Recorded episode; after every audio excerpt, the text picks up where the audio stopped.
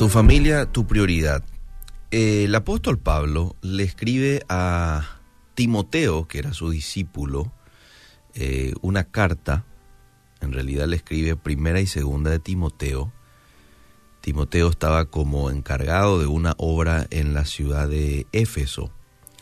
Entonces él le escribe esa carta de primera de Timoteo para decirle cosas importantes. Eran prácticamente las últimas palabras del apóstol Pablo y siempre uno no dice este, cualquier cosa en las últimas palabras, uno aprovecha al máximo. Entonces les da enseñanzas muy buenas a Timoteo y hoy para cada uno de nosotros. Quiero ir a el capítulo 5 específicamente, primera de Timoteo 5, verso 8. Si alguno no provee para los suyos y mayormente para los de su casa, ha negado la fe y es peor, peor que un incrédulo. En este capítulo 5, eh, el apóstol Pablo le está hablando a Timoteo de la responsabilidad que tiene la iglesia en el bienestar de la gente. Pablo le insta a respetar a las personas de cualquier edad o sexo. Eso dicen los versículos 1 y 2. En el verso 3 le dice, honrar las viudas que en verdad lo son. En el verso 4 le dice, pero si alguna viuda tiene hijos o nietos, que aprendan estos a ser piadosos para con su propia familia, a recompensar a sus padres, porque esto es bueno, agradable delante de Dios. Y luego llega el verso 8, donde dice precisamente lo que acabo de leer. Si alguno no provee para los suyos, ha negado su fe y es peor que un incrédulo. Algo interesante, estuve leyendo el significado de la palabra griega que aquí se traduce como provee y viene de pronoeo. ¿Y sabes qué significa? Considerar de antemano, buscar por adelantado, activamente a manera de mantenimiento para otros. Mira la riqueza que hay procurar, cuidar, velar, son significados de las palabras pronoeo en el griego. Eh, es triste que muchas veces no se le presta la atención necesaria a los miembros de una familia, ¿verdad?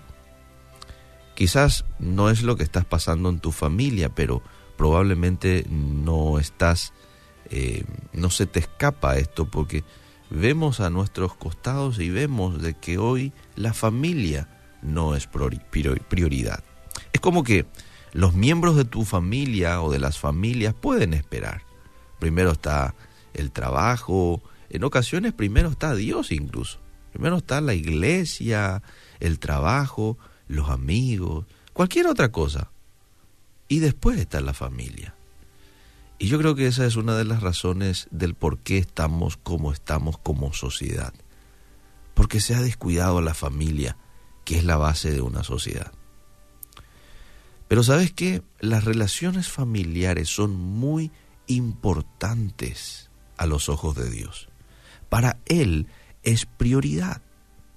Entonces, si para mi maestro es prioridad, ¿por qué no va a ser para mí? Fíjate que en la Biblia habla mucho de la relación familiar. Por ejemplo, si estás en posición de hijo, te dice, honra a tu padre y a tu madre, que es el primer mandamiento con promesa, para que te vaya bien, seas de larga vida sobre la tierra. Efesios 6.2. Honra a tu padre. Ahora, si vamos a desmenuzar esta expresión honra, vamos a encontrarnos con muchas sorpresas. Honra no es solamente llevarle un regalo en el día de su cumpleaños. Honra no es solamente ayudarle una vez al año con alguna ofrendita, con alguna ayuda económica. No, honra es mucho más que eso. Honra es darle su lugar, ayudarles y, meterse con la necesidad que pueda estar eh, pasando el papá, la mamá, Honra es mostrarles que ellos son prioridad para vos. Y fíjate la promesa que hay si esto hacemos. para que te vaya bien y seas de larga vida sobre la tierra. Queremos que nos vaya bien en la vida, ¿verdad? Nadie quiere que en la vida uno lo vaya le vaya mal. No, queremos siempre este el éxito y que nos vaya bien. Bueno, aquí la palabra de Dios nos da una clave. Ahora, si estás en posición de esposo, te dice, y hay varios versículos, pero toco uno nomás. Primera de Pedro 3:7, vosotros maridos, igualmente vivid con ellas sabiamente, dando honor a la mujer como a vaso más frágil y como a coherederas de la gracia de la vida, para que vuestras oraciones no tengan estorbo. ¿Cómo queremos que cuando oramos y le pedimos algo a Dios, ¿verdad? Él nos oiga, Él nos escuche y en la medida de las posibilidades que nos conteste a lo que nosotros estamos pidiendo, ¿verdad? Bueno, si no le tratamos a nuestras mujeres, a nuestras esposas, como a vaso frágil, entonces dice de que eh, nuestras oraciones van a tener estorbo, no van a llegar, no. Van a llegar, clarito.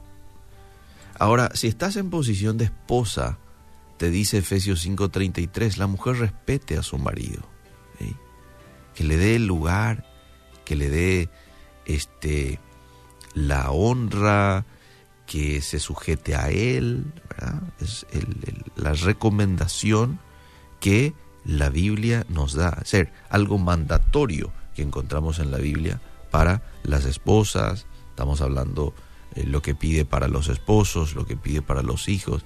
Y a los padres les dice Efesios 6:4, vosotros padres no provoquéis a ira a vuestros hijos, sino criadlos en disciplina y amonestación del Señor. La disciplina para la Biblia abarca guía, instrucción, enseñanza, corrección, también castigo. Sí, también castigo pero no es solamente castigo. A veces a la disciplina lo relacionamos directamente con el cinto y no es solamente cinto.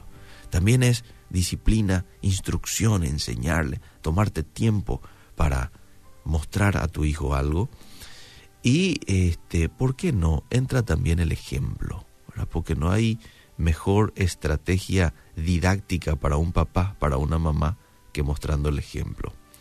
Ahora, volviendo otra vez a nuestro texto principal que habíamos compartido, primera de Timoteo 5:8, dice ahí la Biblia de que si no proveemos para los nuestros, entonces somos peor que un incrédulo.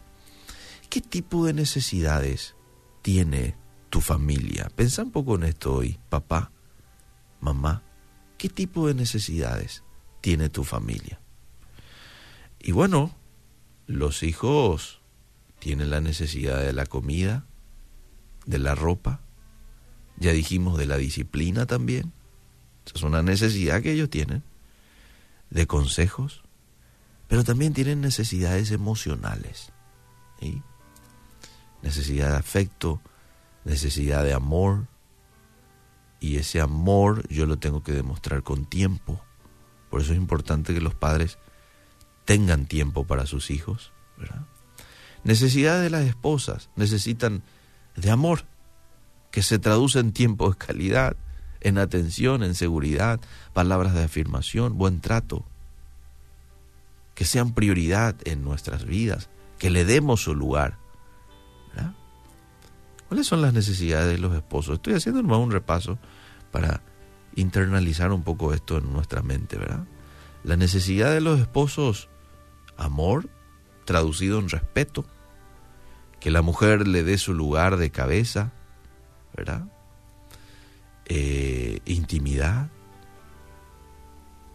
Y en toda relación es importante conocer siempre el lenguaje de amor de tu pareja. ¿Para qué? Para demostrarle en su lenguaje que le amas. Porque yo le puedo estar demostrando a mi esposa en mi lenguaje que le amo. Mi lenguaje son los regalos, entonces todos los días le traigo regalos. Pero había sido el lenguaje de mi esposa es palabra de afirmación.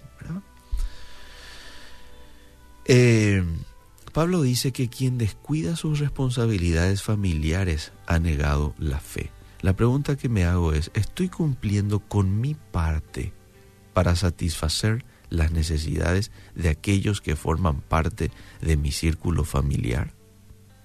Y te traslado la pregunta, ¿estás cumpliendo con tu parte para satisfacer las necesidades de los miembros de tu familia, tus hijos, tu esposa, tu esposo. Y quizás muchos digan, y me falta. La verdad que últimamente no he tenido tiempo para nada. Bueno, tenés que hacerte de tiempo. Para las cosas que son tu prioridad, tenés que hacerte de tiempo. Siempre nos hacemos de tiempo para algo que amamos, para algo que es nuestra prioridad, ¿sí? Si es nuestro estudio, si es una novia, siempre nos hacemos de tiempo. ¿Querés saber cómo? Pero nos hacemos porque es algo que amamos y es una prioridad para nosotros. Bueno, de la misma manera lo tenemos que hacer para con nuestra familia.